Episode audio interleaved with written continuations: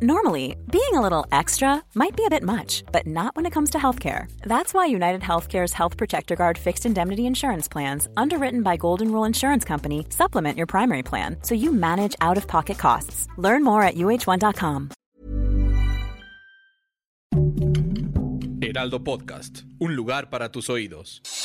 Noticias del Heraldo de México.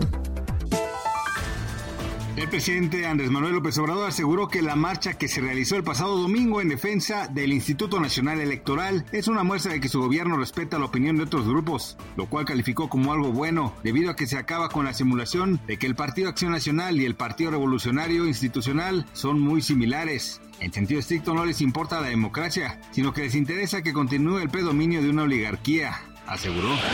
En una charla con el Heraldo Media Group, Rosario Robles, ex titular de la Secretaría de Desarrollo Social, señaló que siempre estuvo tranquila en cuanto a las acusaciones y aseguró que el que nada debe, nada teme. Robles celebró que la semana pasada un juez la haya absuelto por el caso de la estafa maestra, que a su vez dio fin a las medidas cautelares que tenían su libertad condicionada.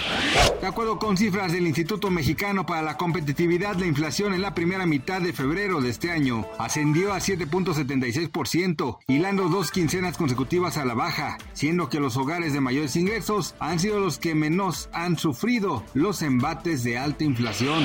Boris Pistorius, ministro de Defensa de Alemania, afirmó durante una entrevista para el canal ARD que muy pronto las Fuerzas Armadas alemanas podrían realizar ejercicios militares conjuntos con Polonia y Estados Unidos. Pistorius comentó que en este momento no quería confirmar las maniobras, sin embargo, había consideraciones al respecto. Se espera que este programa permita que los simulacros se efectúen en suelo polaco. Gracias por escucharnos, les informó José Alberto García. Noticias del Heraldo de México.